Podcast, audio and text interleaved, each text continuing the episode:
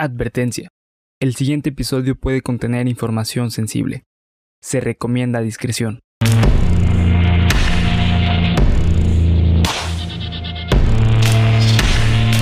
Cuéntamelo de nuevo. Estás escuchando Cuéntamelo de nuevo, parte de Geek Supremos para YouTube y Spotify, en un capítulo que está totalmente pensado para Beto, pero pues no está Beto. en memoria de En memoria a Beto. En memoria a Beto que vino un día y estuvo chingón, pero y luego iba a venir otra vez, pero ya no vino. Saludos. Beto. Así que te lo dedico a ti, Bernie. Gracias, gracias. Te lo dedico a ti. Un capítulo de mucha reflexión, solidaridad y que y sobre todo drogas. Ok. Sobre todo drogas. Dedicado enteramente a, a ti, Bernie. ok. Sí, güey. Porque, porque, pues bueno, tú ya sabrás por qué, ¿no? Por mi adicción al azúcar, ¿no? Exactamente. Por todo, porque eres muy dulce, güey. A lo mejor van a escuchar poquita lluvia o como un destello ahí bonito de audio, pero no se preocupen. Es que estamos grabando en una cabaña de Mazamitla el día de hoy. Y pues aquí en el bosque llueve mucho, ¿no, Bernie? Sí, mucho. Bernie, ¿cómo estás? Platícanos. ¿Todo bien en tu canal? Estoy excelentemente bien, así como la gente que nos está escuchando el día de hoy. Recuerden seguirnos en todas nuestras redes sociales para tener un buen día, una buena semana, un buen año. Estamos como Geek Supremos en cada una de ellas. Este es el capítulo número 34 de Cuéntamelo de nuevo. Y pues yo por, por ahora, yo no tengo nada más que decir. Bernie, ¿quieres decir algo más? Eh, no, carnal. Simplemente muchas gracias por estar atentos eh, a esta sección y a Geek Supremos también. Eh, y pues ya. Ok. Les recordamos que seguimos con Julio Roquero. Julio Roquero, el mejor Yeah. especial de fucking Beto. No, pero Bernie ya, ya lo estás intentando mejor, ¿no? Ya Sí, cada vez te sale mejor. Sale mejor, sí. A ver, chingatelo. Yeah. Ahí está, o sea, güey. estar haciendo como yeah. Sí, Beto, no te necesitamos. No te necesitamos, cabrón. Yeah. Eh, ¿A qué venía esto? Gracias por seguir con Julio Roquero, el mejor especial en el mejor podcast de Cultura Geek con comedia, las mejores historias de las mejores bandas de la historia. Chéquenlo. Eh, para cuando esto salga ya va a haber salido el de eh, el, el segundo. Sí, cuando salga este ya salió el segundo. Ah, entonces coméntenos qué les pareció el capítulo de Pink Floyd. Y porque ya lo vieron, porque ya no estoy haciendo ningún spoiler. esto no lo estamos grabando antes para que no crean. Esto es el mismo martes, así sale calientito, calientito. Y pues los dejamos con el episodio número 34.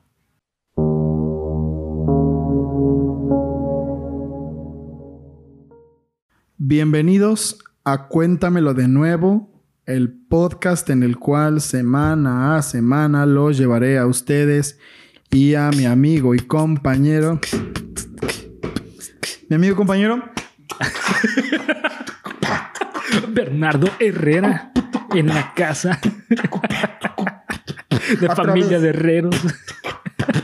A través de historias, leyendas, cuentos y creepypastas Tan, tan, increíbles que te harán decir, Cuéntamelo cuéntamelo de, de nuevo. A huevo.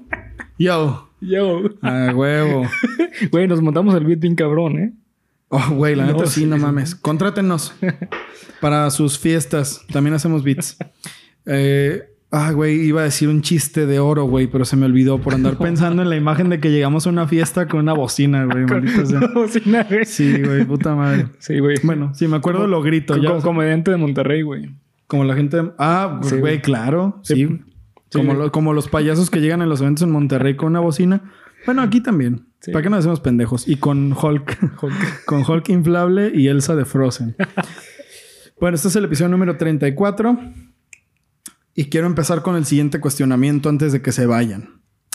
O sea, no se vayan, pues. O sea, antes, ajá, sí, antes de que, de que digan, no, esto no me gustó. Ah, pues ahí tengo una pregunta. Esta, esta Vámonos. pregunta es para ti. ¿Aceptarían o aceptarías? Porque ya te dije ti, no puedo hablar de ustedes y luego tú, pero bueno. ustedes, amigos de Geek Supremos, de Cuéntamelo de nuevo, ¿aceptarían una vida de éxito y fama así, güey, la rompes? No mames. Una vida de éxito y fama. ¿Qué hay en una vida de éxito y fama para Bernie? Así no mames. Bernie la está rompiendo cabrón. Eh, hay mucho, este, papitas. Hay, muchas hamburguesas de Carl Jr., güey. ¿Ok? Y hay mucha eh, pizza de eh, cara, sí, cara, cara, con, Ok. con anchoas. Pero así gorda o a la leña, así de... Un día la leña. día una y otra. Lo otro ya. Imagínate, güey, así de que todos los días, güey, no, pues señor, aquí está su hamburguesa de Carl Jr. Y tú así, sí, quédate, ya, al revés en el hocico, ¿no? Y ya te comes esta hamburguesa. Y ya en la tarde una pizza y luego en la noche ya así de que... No, ¿qué onda, Bernie? Aquí te traigo dos kilos de papitas. Esas no me gustan, güey. Ya van, te Y, y consiguen... otro revés. así. Y otro revés. Esa no me gusta. Quítate. Y ya van y te consiguen otra. No mames, güey. No, no, no, no, no. La mejor así pinche vida de excesos, güey. Sí, güey, sí, sí. De excesos con papitas, cabrón. Y eh, mucho yo-yo, güey.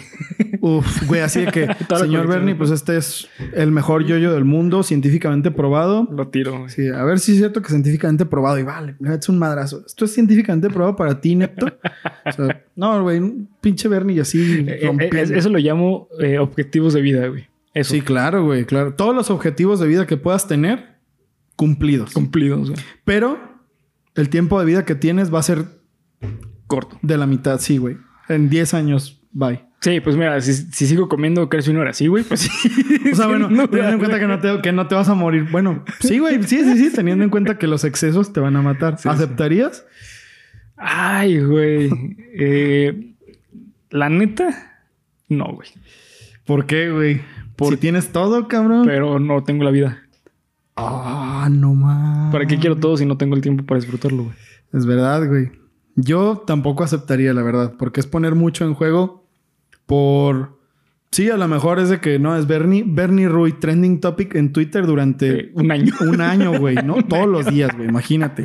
Hijo de su chingada madre, pinche exitazo, así van las fans a la casa de Bernie.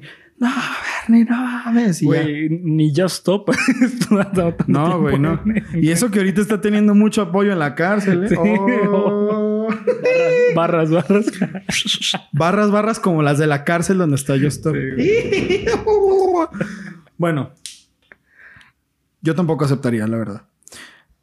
Pero el tema del que vamos a hablar hoy y que probablemente, ayúdame, que probablemente ya vieron en el título del video, es un tema que muchos conocen de oído, pero del que van a aprender mucho a continuación, todo. Porque, pues bueno, güey, eso es lo que se aprende en internet, ¿no? Pinches datos así para llegar y después si quieren hacer un podcast, lo hacen. O así de que, oiga maestra, fíjese que esta madre, oye, güey, ya no, no viniste al examen final la semana pasada. No, es que estaba viendo esta madre, pero tú vas a ser más culto. Es que estaba viendo Cuéntame los nuevos. Sí, es que vi cuéntamelo nuevo y no mames, maestra. Así le dices. No, no mames, No maestra. mames. Sí, o maestro. O O, ma- maestre, porque no Sí. puedes asumir con lo que cada quien se identifica, ¿verdad? El Club de los 27 Oh, ok. o el Club de los Eternos 27 es el nombre con el que se le ha denominado a un colectivo de personalidades famosas que han muerto a la edad de 27 años. En los inicios de Cuéntamelo, de, bueno, de Geek Supremos, Sí. cuando todavía no había Cuéntamelo de nuevo, se tocó el tema en el episodio de artistas que hicieron un pacto con, el, diablo. Se tocó el tema de Robert Johnson y más o menos por ahí se habló. Pero hoy le vamos a entrar así A hielo. de lleno. Hoy vamos a, a aprender de dónde viene el término del Club de los 27, quiénes son los miembros del Club de los 27, quiénes no son los miembros oficiales del Club de los 27, porque hay gente mamadora y purista del Club de los 27. Que, no, ese no es miembro del Club de los 27. Y no, oye, güey, ¿sí sabías que es gente que se murió bien culero, no? Sí, pero ese no. Entonces, bueno, vamos a ver qué onda. Ya usted... Porque sacará- hablaba así, compa.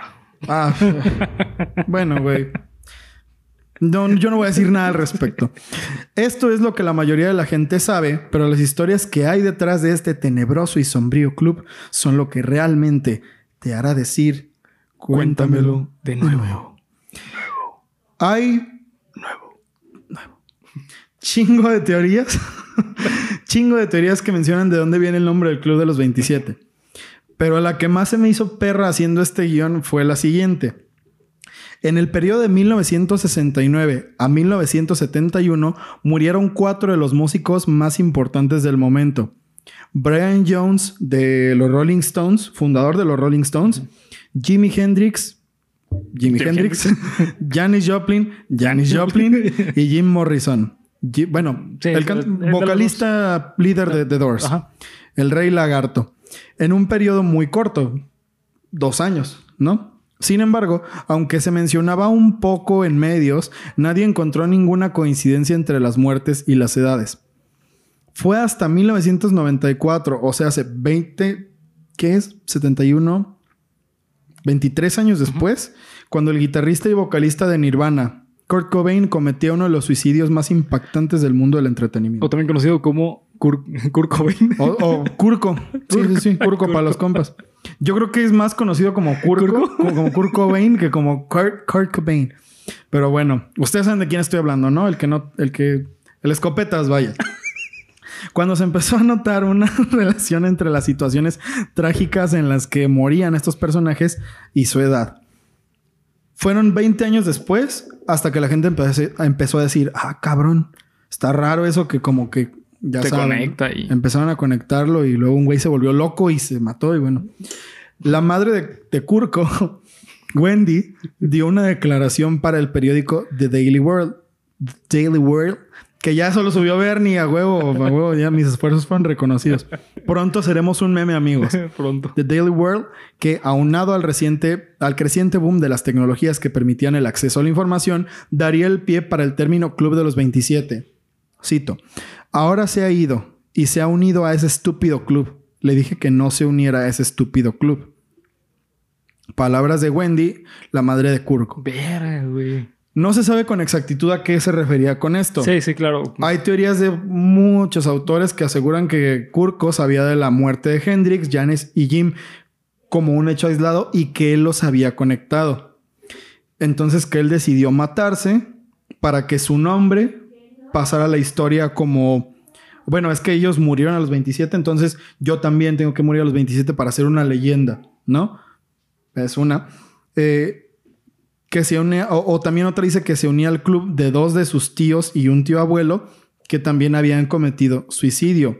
Madres. E incluso se cree que en alguna especie, ah, bueno, sí, sí, que en alguna especie de ritual para inmortalizarse a sí mismo, debía tener una muerte igual de trágica, que es como lo que ya les había contado antes, pero que fue un accidente, Sí. que eh, él no quería suicidarse. También había escuchado que el club al que pertenecía eh, Tiro al Blanco, güey. Uf, güey, esas barrotas. Y Hawkeye también, ¿no, cabrón? No, güey, no mames. güey, qué delicia burlarse. Ese pendejo. No, no es cierto, güey. No, descansa en paz, descansa en Sí, paz. Eh, pero que él mismo había decidido permanecer al club teniendo una muerte muy aparatosa Sí. y que en el último momento se arrepintió y la escopeta se le resbaló y se mató. A la madre, imagínate. Versiones hay muchas. Incluso también, bueno, ya está la otra de que Courtney Love, que era su esposa, lo mató y eh, hay muchas teorías. Imagínate de que se iba a suicidar, güey. Se arrepiente, lo deja en el piso y cuando llega Cor- Corny, ah, amor, tu escopeta. Y ya, oh, lo hice otra vez. Hay muchas teorías. Incluso también que Courtney Love era una pinche vieja culera. Bueno, eso sí he sabido, pero bueno. Por, por ahí hay una teoría que quien mató a Kurt Cobain fue Dave Grohl. Dave Grohl. sí, güey. Porque a partir de que muere Kurt Cobain, güey, Dave Grohl sube cabroncísimo en la fama, güey. Pero, pues, no mames. Bueno, sí, güey, ya, güey, ya está muy cabrón. Sí. A mí esta de que su mamá fue la que empezó con el término club, eso se me hace perro porque es algo... La entrevista a la señora existe. No se sabe si desde sus declaraciones empezaron a referirse como el Club de los 27, pero es que hay documentales. Incluso creo que se llama The Forever Club, a History of Rock and Roll o no sé qué, que es un documental de un periodista gringo que habla sobre este hecho y lo investiga muy a fondo, que es de donde se saca ese dato. No recuerdo el nombre del documental, bueno, el nombre se los acabo de decir. No recuerdo el autor del, del documental, el periodista que lo hizo, pero es muy famoso. Creo que es el documental más famoso que hay sobre el Club de los 27. Ok. Recomendado. En 2011, ah, bueno, eh, esto pasó desapercibido hasta otra vez 20 años después. Ah, que eso va a otra teoría de la que vamos a hablar más adelante. En 2011, una nueva oleada de difusión sobre el caso volvió a hacer noticia a la muerte repentina de la cantante Amy Winehouse. Y fue cuando el- el, ah, la idea del Club de los 27 de verdad llegaba a la viralidad y las masas se enteraban de ello. Ok. 2011 ya era una época muy adentrada en el Internet. Ya, ya había, ya estábamos muy como hoy. La verdad es que Sí. no ha habido un gran avance significativo desde el 2008 hasta acá, salvo en las interfaces de usuarios Sí. sobre las mismas redes sociales. ¿No? Sí, sí. Y los Creo dispositivos con los que te conectas. Claro, y los dispo- bueno, en los dispositivos Sí, sí. podremos decir que sí ha habido un gran avance, pero en esencia la internet se ha Sí. mantenido La muy información de la internet. Sí, se ha mantenido muy igual durante los últimos 15 años, podríamos Sí, decir. totalmente. Pero por ejemplo, para mí esto era nuevo. ¿Cuándo te enteraste tú del Club de los 27 o cómo fue? En la secundaria, güey, eh, una compañera, me acuerdo que eh, ella era muy fan de esta Amy. Y cuando, se, cuando falleció, pues fue justamente cuando estaba en la secundaria, güey. Entonces ella mencionaba mucho respecto del club de los 27 y fue cuando me enteré de qué pedo. El Club de los 27. Yo del Club de los 27 me enteré. Había una página. a- en algún capítulo hablé de esto. No me acuerdo en cuál. Creo que en el de los videos más fuertes de internet. Había una página mexicana que era como shitpost. Ajá. Antes de que el shitpost fuera shitpost. como por allá del 2005. Que se llamaba El Cerebro. Ok. elcerebro.com. Y tenía un artículo que iba cargado con un screamer, por cierto, hijos de su putísima madre. Entonces lo leías y tenía un timer y si no lo terminabas de leer en ese tiempo, pues te saltaba un screamer. Este que hablaba sobre el club de los 27 y te lo contaba así, pero te lo contaba como muy terrorífico para que te cagaras, ¿no? Sí, sí. de que era un ritual satánico y todo el pedo. Entonces ahí yo aprendí el club de los 27, pues en ese entonces tenía como 9 años, 10 años, un pedo así. Y como yo era un niño muy ágil y muy desinhibido, decidí buscar del club de los 27 a esa edad y pues me cagué y me traumé. Pero pues fue como mi primer acercamiento a ese mito fue, Muy morro, güey. fue muy morro. Sí. Y la neta fue cuando como que vi que está muy culero lo de los excesos en la música. Uy, bien cabrón, güey. Porque antes, pues, güey, o sea, cuando eres niño, pues tú ves a los rockstars como de, no mames, son Sí, superhéroes. Así como te los pintan en Scooby-Doo, ¿no? Que, Sí. güey, aquí salvó a la máquina del misterio. Y, Sí. Pues la verdad es que están bien pinches drogados todo el tiempo, güey, que están locos y no sé, ya saben. Pero fue a la edad que yo me enteré. Está chido, ¿no, Sí, güey? Como sí, que sí. saber de dónde viene todo eso. Comenten aquí abajo cuándo se enteraron del Club de los 27 ustedes, cómo fue que se enteraron, etcétera, etcétera, etcétera. Eh, aunque no lo crean, hay puristas, que era lo que les decía al inicio, que defienden quiénes son los miembros originales de este club. Espérenme, déjame hacer una cosa rapidísima. Ya, es que ya saben, tenemos que revisar a veces. Porque en internet no hay suficientes pendejadas por las cuales pelearse y bueno, pues está. Esta es una de ellas, ¿no? Sí, claro. Personalmente yo creo que hay miembros eh, de los cuales es más importante hablar porque luego te sacan así 300 miembros. No, pues, Entonces no, pues ya es como de, oye, güey, pues eh, no sé, güey. Sí, güey. Para mí yo creo que hay miembros que son como más importantes porque digo, pues todas las muertes son trágicas, claro, pero muertes que fueron más aparatosas, más... Pues no sé, güey, más... Más emblemáticas, Sí, ¿no? más emblemáticas, Sí, sí. supongamos decirlo así. Me imagino que vas a tener ahí a Uralio, ¿no? Ah, cabrón. ¿No? No. Es el mariachi de mi cuadra, güey, que falleció a los 27 años. No güey. mames, neta. No. Ay, güey, no. yo, le- yo ya iba a decir, güey, bueno, pues déjalo pongo, No se güey. Lo güey. Vamos a parar, voy a ponerlo y voy a buscar su biografía. Eh, y que no son suficientemente contados o que quizás sus historias son tan culeras que han preferido olvidarlas, lo cual pasa. Hay muertes que son demasiado horrendas y pues la verdad es que la gente prefiere olvidarlas. Pero la neta es que no creo porque la pinche gente es morbosa y le encanta el desmadre, así que voy a hablar de los que yo creo que son los más emblemáticos. Si me faltó uno, si no me faltó ninguno, pues Acá abajo en comentarios. acá abajo en comentarios. Para mí el primer miembro del Club de los 27 oficial fue Robert Johnson. Sí. Tal cual. Yo creo que la historia de Robert Johnson es misteriosa a más no poder. En primer lugar, porque pasó en una época en la que era difícil tener acceso a la información, 1927.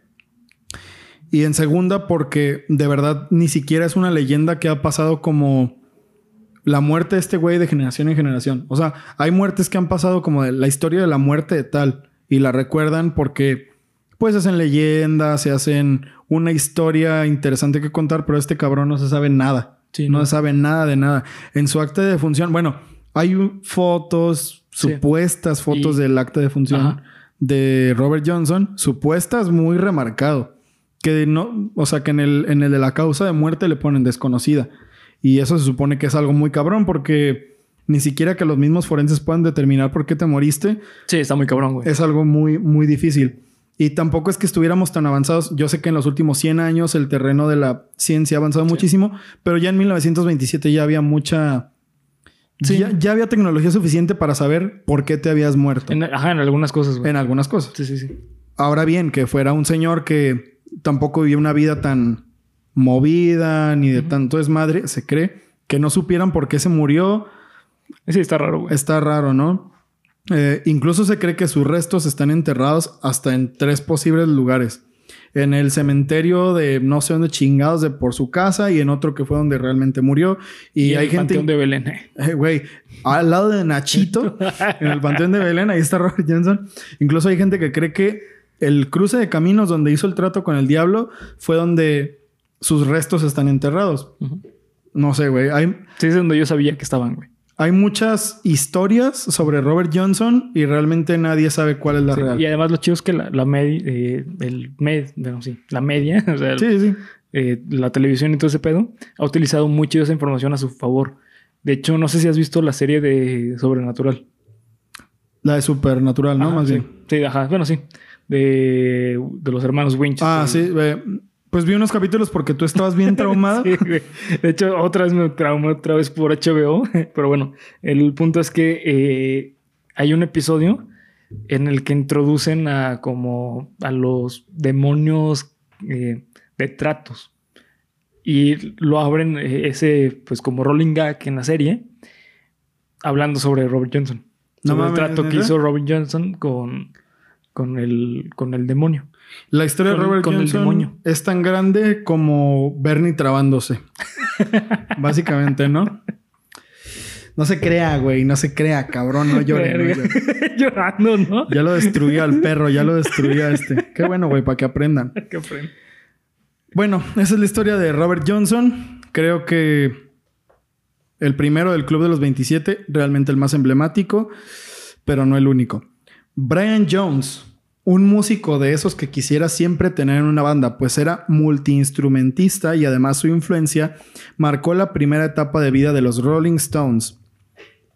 Eh, bueno, este güey tuvo un desenlace medio trágico, feo, porque el güey era un genio musical. Sí. De verdad, este güey fue el que este güey fue el que empezó con los Rolling Stones hacia arriba. Sí. Brian Jones es un Sid Barrett. Sí, totalmente. Básicamente, totalmente. Brian Jones es el Sid Barrett de los Rolling Stones. Sí. Y pues al güey lo corrieron de la banda tal cual porque era un desmadre, porque era, era problemático con los productores, con los promotores, con otros músicos. Era un güey muy desmadriento y muy drogadicto también, aparte. demasiado drogadicto. Entonces, el vato fue despedido de los Rolling Stones como, como al tercer cuarto año de, de éxito de los Rolling Stones y se retiró a vivir a su granja en algún lugar de Inglaterra que no apunte. Como Thanos, güey. Como Thanos, güey. De hecho, cuando se iba, cuando lo mataron, se chingó su sopita, pero ya no lo dejaron terminar. Sí, güey. Como Thanos, Como güey. Thanos, güey. Oye, güey, se pasaron, la neta se pasaron de verga, pinches Sí, vengadores, güey. sopita, güey. No, güey, o sea, se veía que se iba a chingar su sopita así bien rico y Y lo dejaron. pinches vengadores mierdas, güey. No mames. Se pasan de pendejos estúpidos. Bueno, ya. Para no ser mal hablado de a gratis, puta madre. Se retiró a su granja a vivir en algún punto de Inglaterra que no anoté. De cómo murió, tampoco se sabe. Hay muchas teorías. Oficialmente murió ahogado en la piscina de su granja. Pero no estaba alcoholizado, no estaba drogado, estaba perfectamente bien. Después, la persona que cuidaba ahí, Frank Thorgood, Thorgood se, ¿cómo se, se autoproclamó, se confesó haber sido él quien lo había matado. Ay, cabrón. Incluso hay una película que se llama Stoned del 2005, que es una película que cuenta la historia de Brian Jones y de cómo Frank Thorgood lo mató. Pero hay muchas inconsistencias. inconsistencias. Stone se llama. Stoned, como, Droga. como pedra. Sí, pues sí, sí, sí, tal cual. O sea, piedra, vaya, ¿no? Eh, hay muchas inconsistencias en la historia de cómo él lo mató, porque se supone que en un momento que tuvo libre en una fiesta que estaba dando para sus amigos, una fiesta de esas de drogas happening cabrón, eh, se acercó a la alberca y luego este güey lo empujó por atrás, pero la alberca no era suficientemente honda como para haberse morido, morido, ¿eh? Morido. Y yo diciendo que este pendejo Se no traba. se traba. Ahí en sala. Sí. Está bien, güey. Es como imprimido. Sí, imprimido. Muerto, muerto. Hay muchas inconsistencias en la muerte de Brian Jones. Entonces nadie sabe realmente por qué se murió. Nadie sabe realmente por qué, por qué se murió. Es otra de las muertes del Club de los 27 porque tiene mucho misterio. Tiene mucho cierto grado de misticismo. ¿no? Nadie sabe exactamente por qué, por qué murió Brian Jones. Y Brian Jones es uno de los miembros que no es oficial del Ah, Club ¿no? de los 27. ¿Por qué? Sabe. Es Brian Porque hay gente a la que no le cae bien Brian Sí, yo creo que es por eso. O porque no les gustan los Rolling O la Stones. manera en que murió, que fue muy X, güey. No sé, güey. Sí, sí. Está, está raro, pero bueno, vamos con una que, que está más heavy. Jimi Hendrix, el padre de la guitarra eléctrica, también era el padre del puto desmadre y la drogadicción Sí, güey. excesiva. Lo encontraron en la casa de un amigo suyo inconsciente y al ser llevado al hospital fue declarado muerto a su llegada. Jimi Hendrix para mí era el equivalente a... ¿Quién te podré decir? Mm, a Joaquín Phoenix, yo creo, güey. Así súper drogadicto, pero que el güey logra como mantenerse cuerdo de alguna forma. Ah, bueno, Joaquín Phoenix fue a rehabilitación. Sí, sí, pero. Este igual, güey fue a sí. rehabilitación creo que dos veces. Entonces, como que trataba de seguirle chingando, pero al final la drogadicción Sí, lo terminó la vida, güey. le terminó la vida. La idea de este güey tenía... eh, Jimi Hendrix al momento de su muerte era novio de la patinadora Mónica Daneman. Eh, patinadora rusa o sueca, no sé dónde chingados. Se supone que el vato tomó una sobredosis de pastillas que estaba... con las que estaba medicado para la ansiedad o para dormir. Eran, eran calmantes. Sí. ¿no? Eh, entonces él tenía cierta receta, cierta medida para tomar estas pastillas que hacían que estuviera como pues calmado, que, que no tuviera la- necesidad de consumir drogas, porque el- las drogas que consumían estos cabrones, todo este gremio eran las mismas, eran de las que te ponen así, güey. Sí, o sea, cocaína. eran drogas como muy... eh, ¿Cuál es el nombre de esas, de esas drogas? Eh, Estimulantes. sí, estimulantes. ¿no? Bueno, ese tipo de drogas que te dan para arriba porque pues imagínense Jimi Hendrix la cantidad de show en los que tenía que tocar Sí, al mes, a la semana. Entonces el vato tenía que estar así, tenía que estar para arriba. Por eso la medicina que le recomendaban era para que estuviera tranquilo. Sí. El problema fue que una noche, que tampoco se sabe por qué hizo eso, porque al día anterior estaba bien, no estaba loco, estaba perfectamente cuerdo de lo que estaba haciendo, tomó una sobredosis de pastilla en una relación 18 a 1. O sea, no mames. se tomó 18 veces la dosis que tenía que tomarse. Entonces el güey se empastilló, pero se Sí, empastilló güey. con huevos. Porque seguramente tomaba como dos pastillas, güey. Pon tú, que Entonces- tomaba dos. Tomó el doble, güey. Se tomó. No, pues más del doble, güey. Imagínate, 18 veces la dosis. Ah, no Si se 18, tomaba, ya, si se tenía que tomar dos, se tomó. Sí, no, 36 o, o sea, me refiero al doble de, de 18. Ah, ok. Bueno, un chingo. Todo el bote. se chingó todo el bote de pastillas que se tenía cuando se tenía que tomar una. Sa- ¿Sabías, güey, que eh, uno de los registros eh, de avistamiento de OVNI, como más emblemáticos de la historia, fue en, en un concierto de Jimi ¿De Hendrix? Jimi Hendrix? Sí, güey. ¿Por qué, güey? Porque muchos, per- muchas personas en el concierto, güey, confirman haber visto ¿Un ovni? luces este, en el concierto, güey. ¿Sabes? O sea, pero proveniendo del cielo, no de... no de las. No mames. Sí, Güey. Pequeño spoiler de lo que siguen, cuéntamelo de nuevo, ¿eh? Foreshadowing. Pequeño spoiler. El punto es que, bueno, está bien. Hay gente que definitivamente cae en crisis y tiene que empastillarse porque además Jimi Hendrix tenía una crisis nerviosa como de hiperactividad. Además de que tenía depresión en ese momento. Claro que una de- decisión premeditada, eh, pues fue así de que, ¿qué onda, güey? Órale, estoy activo. Rápido, empastíllate, ¿no? Me imagino que como para, güey, ya cálmate, ya tranquilízate, tómate un chingo de pastillas. Puede ser posible. Pero les digo, el día anterior, creo que el día anterior venía de un show. Entonces el güey estaba cuerdo dentro de lo que cabe, no sé. Sí, sí. Es una, eh, entonces se cree que la novia fue quien lo mató. Ah, ok.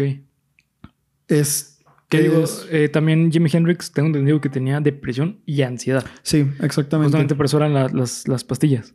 Sí, sí. Entonces, lo que provocan las pastillas es mm, calmarte. O sea, las pastillas te calman. Pero el pedo con la ansiedad, güey, o sea, la combinación de ansiedad y depresión es la combinación para los suicidas. Uf. Porque imagínate, o sea, estás deprimido, güey, pero tienes ansiedad.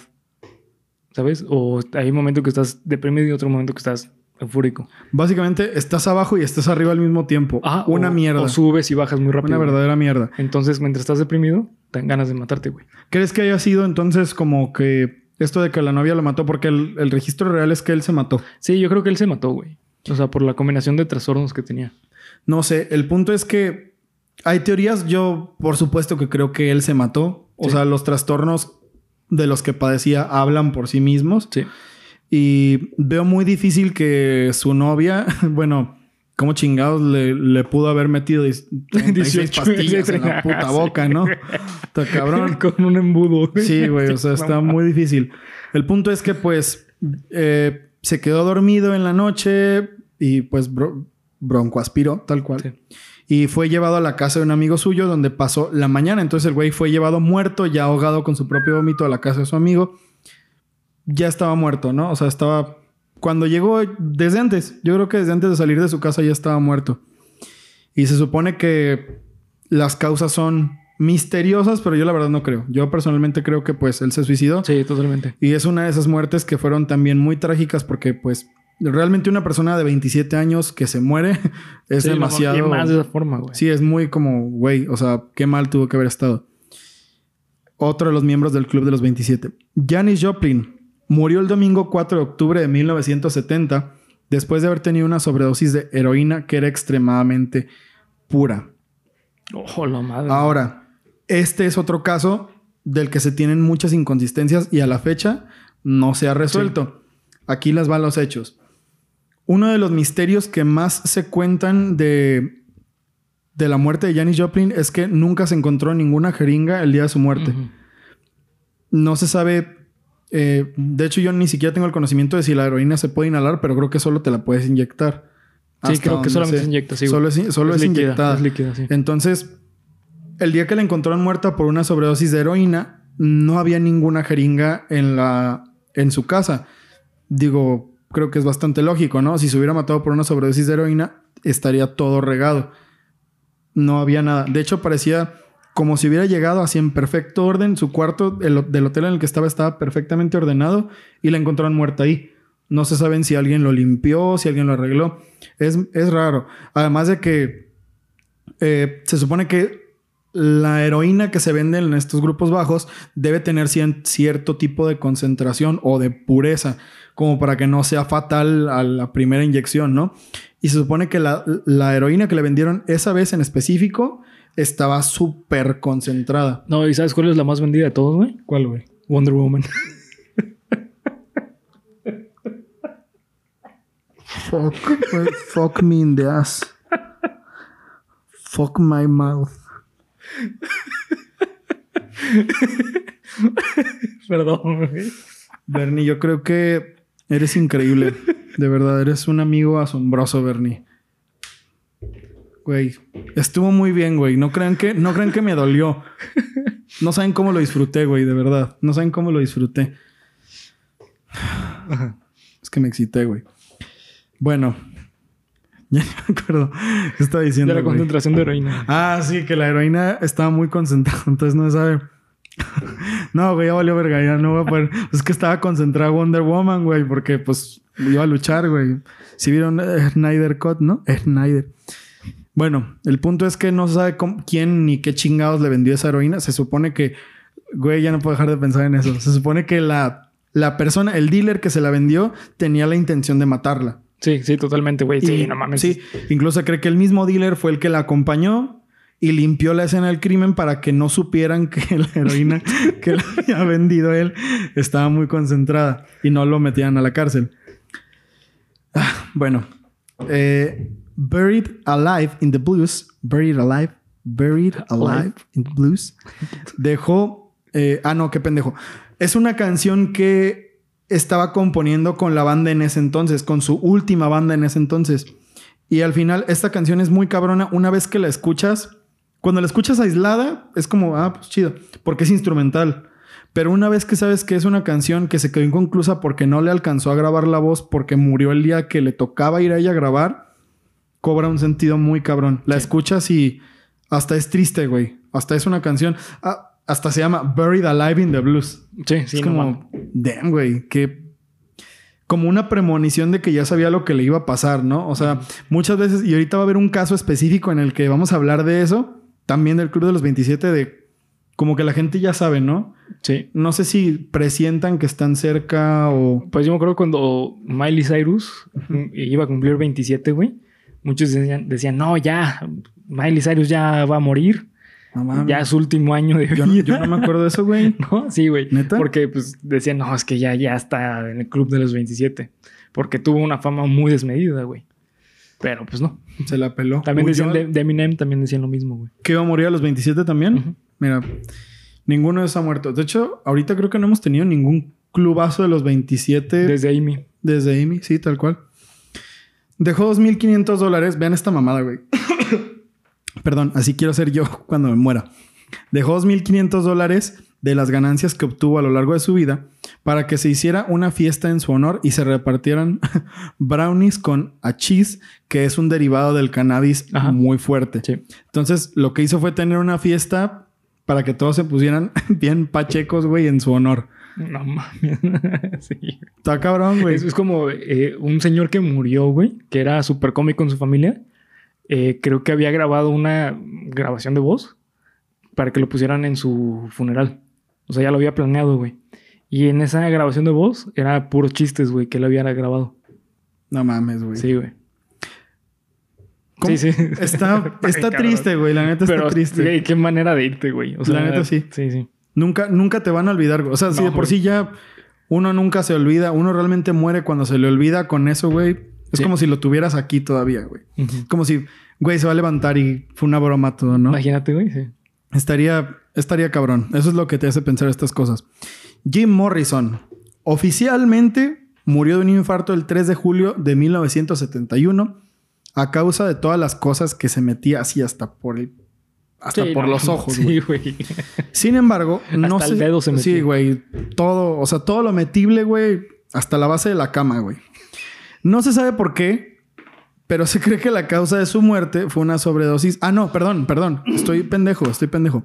No se sabe por qué se cree que la causa de su muerte fue una sobredosis de heroína, ya que Morrison tenía una fobia a las agujas, documentada. En su historial clínico estaba que él solo había sido vacunado cuando era niño porque tenía fobia a las agujas. Nunca renovó ninguna de sus vacunas. Ah, no mm, en alguna de las veces que cayó al hospital no lo podían canalizar porque tenía fobia de las, de las Agujas. jeringas, ajá, de las agujas.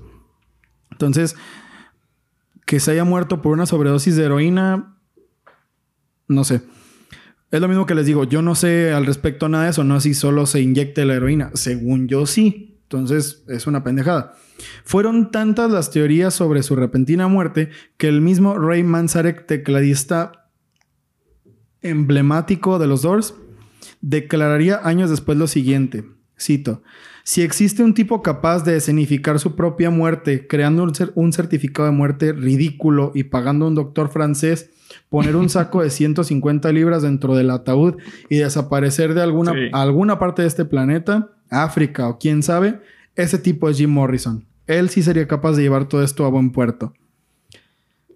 Que tengo entendido, güey, que de Jim Morrison, Jimi Hendrix y Janis Joplin, eran súper amigos, ¿no? Sí, eran amigos eran, los tres. eran compas así de fiesta de diario, güey. De hecho, hay un dealer, eso es un dato excelente, porque años después se supo que el responsable de la muerte de Morrison había sido el famoso dealer de la nobleza francesa, John, John de, Bre- de Bretou. De Bretou. Bretou, Bretou, Bretou, Bretou.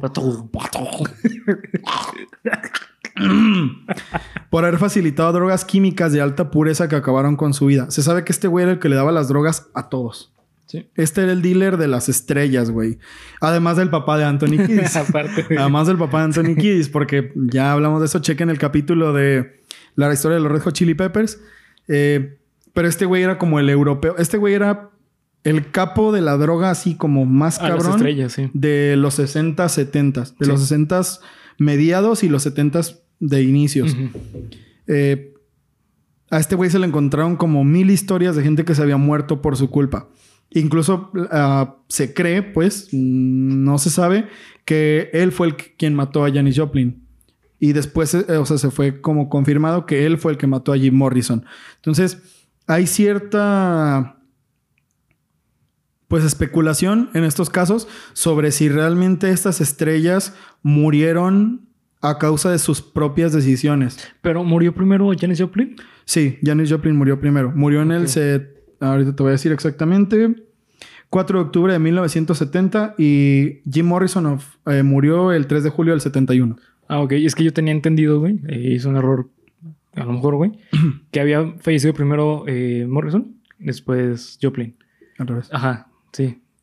Porque yo lo que tenía entendido, güey, es que por la muerte de Morrison murió Joplin. Porque hay ahí como una historia mm, underground de que estaban enamorados. Bueno, de que Joplin Ah, estaba enamorado de, Morrison. Mm, pues no sé. No se menciona realmente, pero es de esas teorías, güey. Sí. Porque tiene todo el sentido que haya sido al revés. Pero, Pero tiene no, sí. todo el sentido del mundo. Además de que todos estos güeyes estaban conectados. Sí, sí. Estaban conectados por, por el mismo droga. medio. Por, güey, sí, Por claro. Por el círculo Sí. mediático que representa estar en la música, por el círculo mediático que representa ser un adicto, por la por ser un adicto, tal cual. Tenían el mismo dealer. Entonces, se me hace totalmente posible que eso haya existido. Y esta, la muerte de Jim Morrison, pues, Jim Morrison era un güey que, que estaba haciendo como. No sé, güey. Yo creo que si Jim Morrison no se hubiera muerto, hoy sería una de las. Si, si, si siguiera vivo, sería una de las personas más importantes a nivel mundial. Sí. Porque ese güey venía cambiando la historia de la música de muchas formas. El güey era un ícono. O sea, el vato supo manejarse por la vida siendo un ícono, Sí, siendo un, una especie de dios musical, Sí, sí, ¿no? muy cabrón, güey. De verdad, el vato era. Pues era el rey, güey. O sea, era, era el rey. Break out through to the other side. Además de que los Doors. eh, Sí, güey, no mames. Güey, si no te gustan los, Los Doors, Doors. mientes. Mientes. Así de fácil. Sí, sí. Así de fácil. Eh, el punto es que, bueno, tuvo esta muerte trágica y al fin y al cabo, pues nos quedamos sin otra de las figuras que entraron al Club de los 27 sin saberlo, porque en este entonces, pues no era el Club de los 27. Kurt Cobain se voló la tapa de los pinches sesos en 1994 por una depresión extrema, aunque se cree que su esposa en ese tiempo fue realmente quien lo mató. Creo que todos Se voló conocemos... el tinaco. Se voló el tinaco, güey. Se voló. Sí, güey, el tinaco, tal cual, así. La tapita. Eh, bueno, más bien así. Sí. La tapita. Todos conocemos la muerte de Kurt Cobain, bastante trágica y culera también. Esto, pues bueno, es un poco de humor negro. Pero pues sí fue una muerte bastante, bastante culera. Su carta suicida es muy triste, muy fea. Sí. Y. Que tiene dos tipos de letra, nomás digo eso. Lo pongo sobre la mesa. mm, Courtney Love tuvo algo que ver, güey. Ya estoy segurísimo que sí. Yo no creo que Kurt se haya matado, güey. De verdad, el vato sí está deprimido y Hay- todo el hay, pedo. hay mucha información por ahí que incluso tengo entendido que hasta la FBI investigó, güey. De hecho, creo que hace poco sacó la, la investigación de que ya, o sea, ya olvídenla y está cerrada, güey. Pero se investigó mucho a, a, A Courtney Love porque eh, había un, un- como se supone que una de las teorías es que Courtney le pagó a un güey para que mm, él dijera como que no, aquí nunca vino Courtney. Pero se descubrió, güey, porque el vato dijo, no, sí, yo, yo vi pasar a Courtney, güey.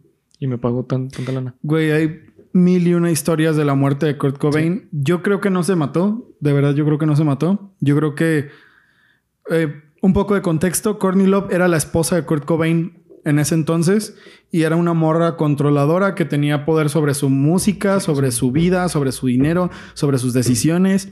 Era como una manager loca. Sí. Y este güey como estaba bastante mal mentalmente, bastante bajo, más Sí. bien, era, sí. era muy manipulable. Entonces Sí. valía mucha verga porque pues él la amaba. Y esto que estamos diciendo es que se cree que ella lo mató. Ujú. Que ella incluso lo obligó a suicidarse. No tanto que ella le disparara, Sí. sino que ella lo obligó. Hay muchas Sí, teorías. hay muchas teorías. Hay muchas teorías. Pero bueno, la oficial, con la, ay, con la que después se dio el carpetazo, ah, es que pues se mató, que él se suicidó. La carta tiene dos tipos de letra. Sí. Eso es un hecho. Sí, Eso sí, no es algo que sea una y el teoría. final, el final es la, la let- dicen que es la letra de Courtney. No sé, güey. Hay, tratando de imitar a la letra de Kurt. de, Kurt. hay muchas. Curco. hay- de Curco, exactamente, para que la gente sepa de quién estamos hablando. Sí. Hay mucha gente que... Hay, eh, perdón, hay mucha especulación sobre este caso, pero bueno, creo que del Club de los 27, además del de Amy Winehouse, es el más famoso. Creo yo que es el más famoso. Ahora vamos a hablar de uno que no es famoso, pero que para mí es muy importante, demasiado importante. El 25 de noviembre del 2006, después de dar un concierto en Reynosa, Tamaulipas, muere Valentín Elizalde. Por haber cantado la canción A mis enemigos. Ok. No me voy a meter en detalles. Rápidamente, Valentín Elizalde fue un cantante de música regional mexicana. Que dio un boom cabroncísimo de un día para otro, güey. Así es. Yo me acuerdo que eh, pues, está- estábamos sin morros, güey, cuando se hizo famoso. ¿Ocho años? Ocho siete? años, ajá, sí, más o menos. Y, güey, todo el mundo conocía sus canciones. Claro, güey. Todo el mundo, güey. De hecho, hay mil y un teorías sobre Valentín Elizalde. Se cree que Valentín Elizalde es, de, es otro de esos que hizo un pacto con el diablo para tener éxito. Solo que, bueno, aquí en México, mm, bueno, es, es una religión que es muy, Sí. no sé si es una religión tipificada, tengo que investigar de eso. Spoiler de lo que viene en cuenta, me la nuevo. Pero la santería es una- un culto que se practica mucho en México, en Latinoamérica. Es una religión, es una religión. Una religión. Entonces se cree que Valentín Elizalde profesaba esa religión y se encomendó al diablo para tener éxito. Eh, cosa por la que después mm, tendría problemas. Eh, se le advirtió, se le advirtió que iba a morir, se le, se le advirtió que él iba a tener éxito, pero que se iba a morir así. Es una de las teorías por las que precisamente dio un boom así cabrón, porque yo me acuerdo que de un día para otro ya todos lo conocían. No fue como ni exponencial ni gradual. O sea, él nació en los 70s y, y bueno, en los, Ochentas, ¿no? en los 80s. Ujú. Y cantaba sus canciones y todo el pedo y le chingó un rato, pero de un momento para otro se hizo viral. Y eso en el 2006, eso, es- eso era difícil. Sí, era muy difícil, güey. Eso era difícil. En ese entonces sí estábamos muy limitados de tecnología. Lo te enterabas por la tele y esas cosas, ¿no? Entonces, el punto es que iba a dar un concierto en una zona un tanto difícil de aquí de México y cierto grupo le dijo, no cantes esta canción porque hace referencia a un líder de una Grupo. de un grupo organizado. Ajá, de un grupo criminal que es rival nuestro, de las personas que viven aquí en Reynosa.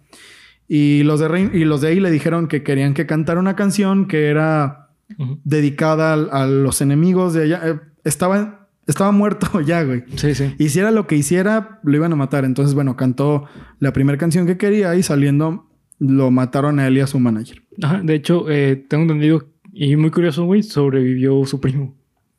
Así, tal cual. Pero ahí se cree que el, el primo ya sabía qué pedo. Entonces se había Eso yo no lo sabía, ocultado, sí, sí. Qué cabrón. Porque eh, en la camioneta se ocultó, güey, para que no pudiesen los disparos, güey. Su primo es este. No me acuerdo cómo se llama. Pero ¿Es, es el otro que fue cantante? sí. ¿O ese es su hermano? No, no recuerdo, güey. La, la neta no, no, no sé mucho de la historia de estos güeyes, pero sé que eh, su primo, que estaba, en, eh, creo que era parte como del staff, o también era manager o algo parecido, güey, eh, sobrevivió por eso, porque dicen, dicen que él ya sabía qué pedo y que se ocultó. Hay muchas teorías. Hay también de este caso, no es misterioso. O sea, se sabe que esta fue el motivo por el que lo Sí. mataron. Pero No, ¿Cómo es que ciertas- güey. O sea, la muerte fue pff, sí, sí, horrible, sí, güey. fue muy.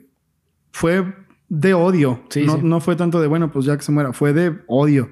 Porque pues hay fotos de la camioneta en la que iba que quedó hecha un queso. Eh, la autopsia. Uf, güey.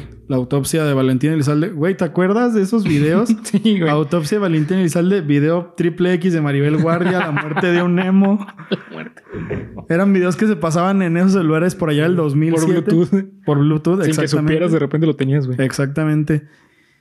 Y para mí ese es un caso del Club de los 27, que es de esos que les dije al inicio que su muerte fue tan horrible que mejor se dejó de lado. Pero, güey, para mí sí es un caso de éxito del Club de los 27 porque fue así, güey, pinche boomzazo cabrón en Latinoamérica y Estados Unidos, güey. El vato estaba haciendo un chingadazo mundial y pues Sí, fue, fue, fue finiquitado. Espera un momento, déjenme ver una cosa bien rápido. Excelente, vamos, vamos, pero que de huevos. Amy Winehouse, Blake Fielder, si estás viendo esto, ojalá ardas en el infierno, hijo de puta, maldito, controlador, drogadicto, perro, estúpido. Oye, oye, tranquilo. Güey, es que ahí les va. Pero no te emputaste, ¿no? No, no, güey, no, todo bien. Blake Fielder, chido, pero eres tú. Blake Fielder era una persona horrenda Sí. que manejó a Amy Winehouse profesionalmente, claro, él era su manager Y su novio, ¿no? y su novio después. Pero Blake Fielder es uno de los güeyes más drogadictos que te puedas encontrar en la vida. Y Amy Winehouse era una persona altamente depresiva. Sí. Entonces se dejó influenciar bastante por este cabrón. Pero Blake Fielder no solo es de que pues sí, güey, hay que drogarnos, sino que además la trataba como una verdadera basura. Y la obligaba a drogarse, güey. La obligaba a drogarse. Esa es una de las que se supo después. Sí. Incluso hay una carta que le escribió el papá de Amy a Blake. Muy dura, güey, muy fuerte en el que le está diciendo, ¿por qué, güey? O sea, ¿por qué le hiciste esto a mi hija? ¿Por qué? O la mamá de Amy Winehouse, no recuerdo. Una no, vez. la, la mamá, porque eh, Amy tenía problemas con el papá, güey. Es, es una carta que es dura de leer porque no es grosera, no es fuerte, no, No, es... pero tiene un dolor la carta. Exactamente. Puedes, puedes leer el dolor de Sí. la persona que la escribió y es como una, como una carta de ruego, como de ¿por qué, güey? ¿Por qué, ¿Por qué no hiciste eso a nuestra familia, no? ¿Por qué a mí? ¿Por qué le tocó a ella? El punto es que Blake Fielder era un güey horrible, era un güey de lo peor de este mundo. Y pues Amy Winehouse era una persona que también, pues no era una santa, ¿verdad? Cometió muchos errores. Y pues murió también de una sobredosis de drogas. Ella no tiene ningún misterio sobre su muerte. Sabe perfectamente que se murió de- de- por una adicción a las drogas muy fuerte. Incluso hay muchas historias de conciertos que se tuvieron que cancelar porque Amy apenas si se paraba. Sí. Hay un video de un concierto en... ¿Dónde? En ¿No fue en Inglaterra? Sí, pero en Manchester, o no me acuerdo. Un video en el que, que sale Amy con una camisetita blanca, con una playerita blanca, y deshecha, güey, así con el maquillaje todo corrido, con el peinado hecho una mierda. De, de por sí, Amy no era una persona que se caracterizaba. Sí, por vestirse muy bien. Ella era de, pues me he visto así como sea, Sí. pero mi cabello tiene que ser, Ah, sí. tiene que y ser maquillaje glorioso. también siempre era... Y eh, en esos últimos conciertos, pues daba impresiones. Daba miedo, güey. Daba miedo, daba Sí, sí. miedo. Y en las fotos que los, bueno, que los Paparazzi. chingados paparazzis también le tomaban, pues ya no la reconocías. No, de y aparte que en el periodo de dos años, güey, tuvo un- una decaída cabroncísima Sí. físicamente. güey. Después de que dejó a Blake, Sí. que vivió otros tres años Ah. con otro novio que también fue alguien que la apoyó mucho, un güey bastante buen pedo. No recuerdo el nombre, pero fue su último novio. Eh, ya no la pudo levantar. Sí, no. Ya la adicción que tenía ella era demasiado fuerte y le duró mucho tiempo después. Entonces, Sí. de la muerte de Amy Winehouse no hay mucho que se pueda decir, todos la conocemos. Y si no, bueno, pues es un caso bastante triste, creo que hasta hay un documental. Sí. Lo pueden investigar, pero para no hacer tan tan largo el capítulo, pues bueno, como es de las muertes más icónicas, la más reciente, Sí, es lo más reciente. de importancia en el Club de los 27, pues para mí, personalmente, Amy sería la última del Club de los 27. Han habido eh, más artistas que han muerto. Hace el, el- Antes de que iniciara la pandemia, creo, uno de los integrantes del grupo Use Mile o no sé qué, uno coreano, cuando empezó el boom del, del, del Korean Pop, ajá, de los grupos de baile, exactamente. Eso, mátala, mátala, mátala. No, ese es Billie Eilish. Sí, ¿no? Eh, bueno, cuando empezó ese boom, uno de los integrantes de ese grupo murió y hay gente que dice que ese es el último, último del Club de los 27 porque murió también de una forma rara, porque se veía como alguien muy estable. Normal, no, estable. Eh, y no se sabe exactamente por qué se murió. También se cree que es por drogas. No sé, hay muchas personas, incluso hay miembros que aquí podrían decir que faltaron. Hay mucha gente que ha muerto a esta edad y que es igual de lamentable, pero a mí personalmente estas son las muertes que más impacto, ajá, sí. embl- ah, sí, tal cual, que más impacto, que son más emblemáticas, que más impacto tienen dentro de esta categoría, que son más emblemáticas dentro de esta categoría. Creo yo que el Club de los 27 es uno de esos mitos que lamentablemente no deberían de existir, Sí. porque pues representa, fuera de que sea interesante o de que sea algo divertido, pues representa la muerte de personas que fueron importantes para la cultura, ¿no? Sí, güey. De hecho, fíjate que, o sea, hay, hay un, un aspecto social ahí muy interesante, güey. ¿Por qué los 27? O sea, obviamente creo que tú y yo estamos de acuerdo que no es por algo satánico ni por nada parecido, güey.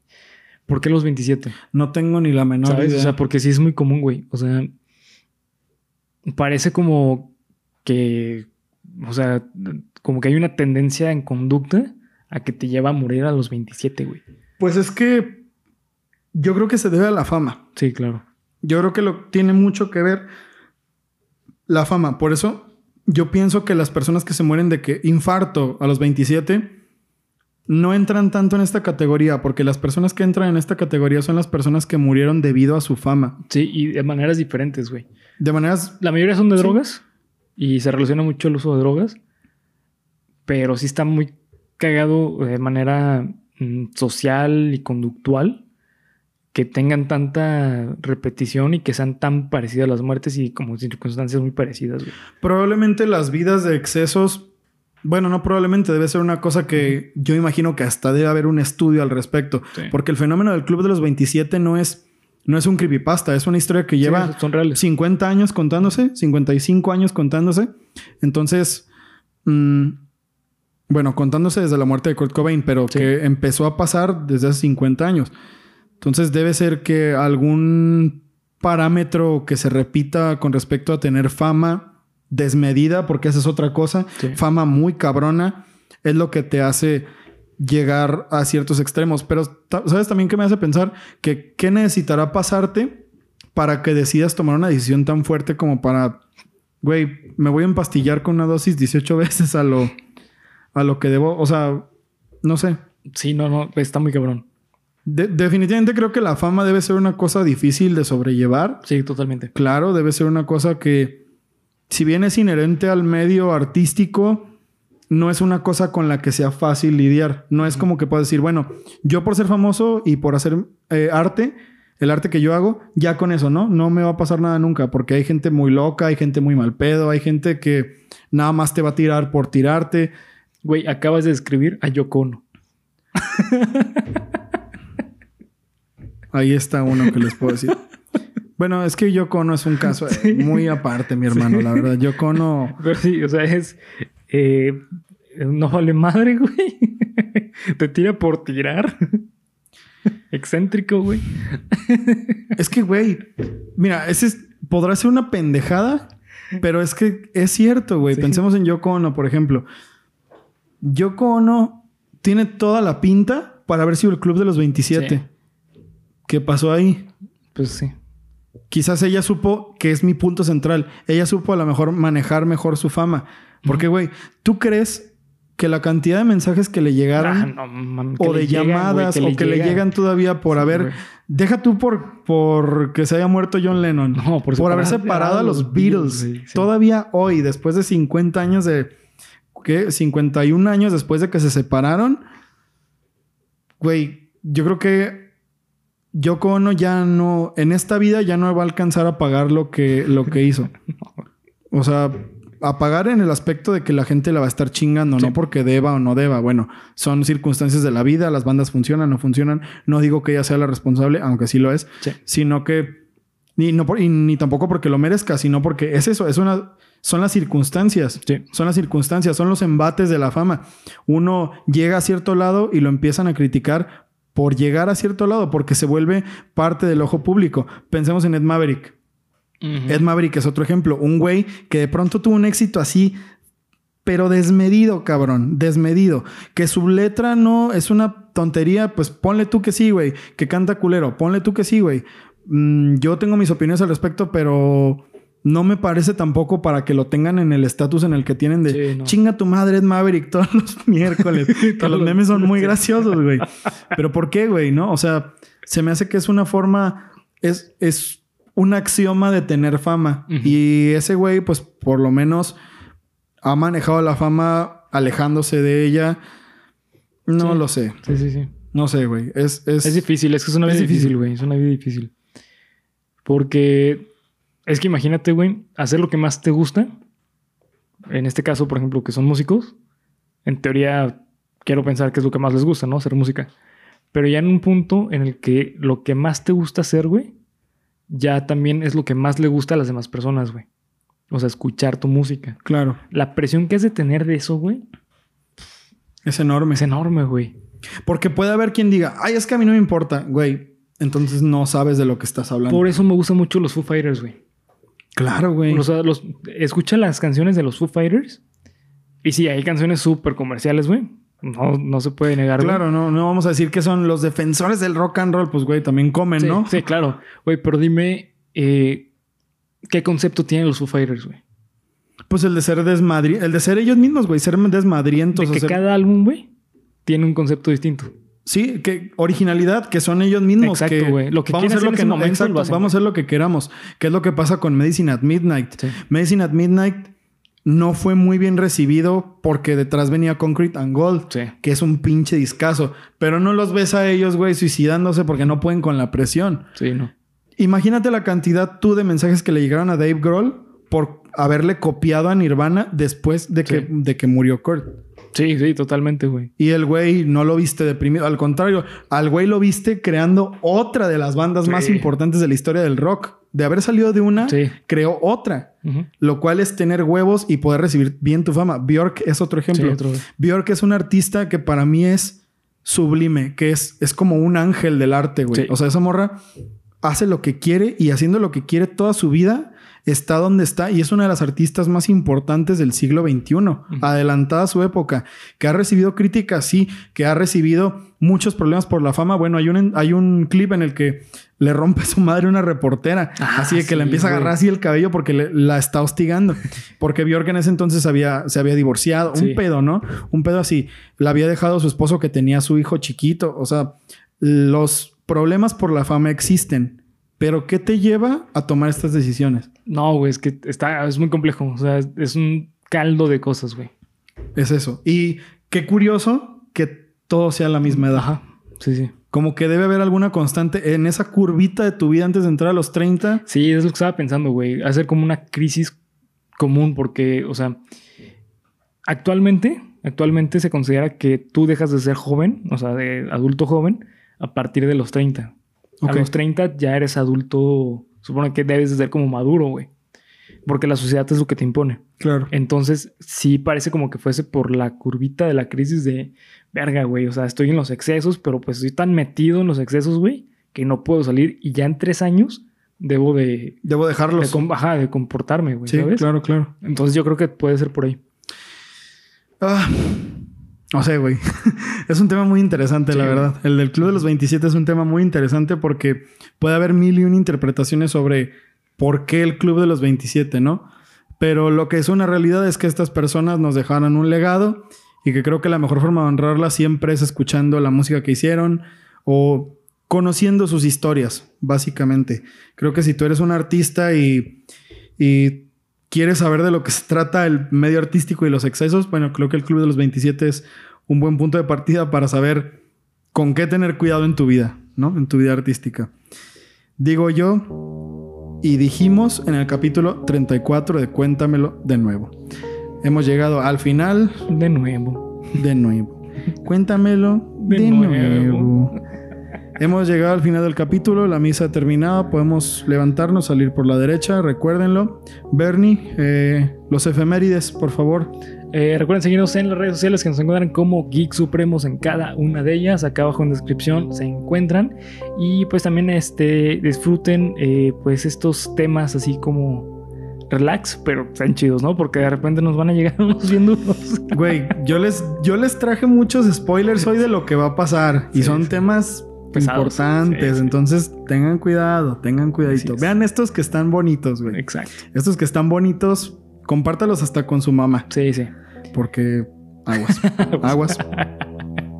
Exacto. Entonces, este, espero que les haya gustado el episodio. Polo, ¿quieres agregar algo más? Vamos eh, a- con la siguiente canción, que esto es de Dan McLean, American Pie. Los dejamos en El Martes Tenebroso. Hasta luego.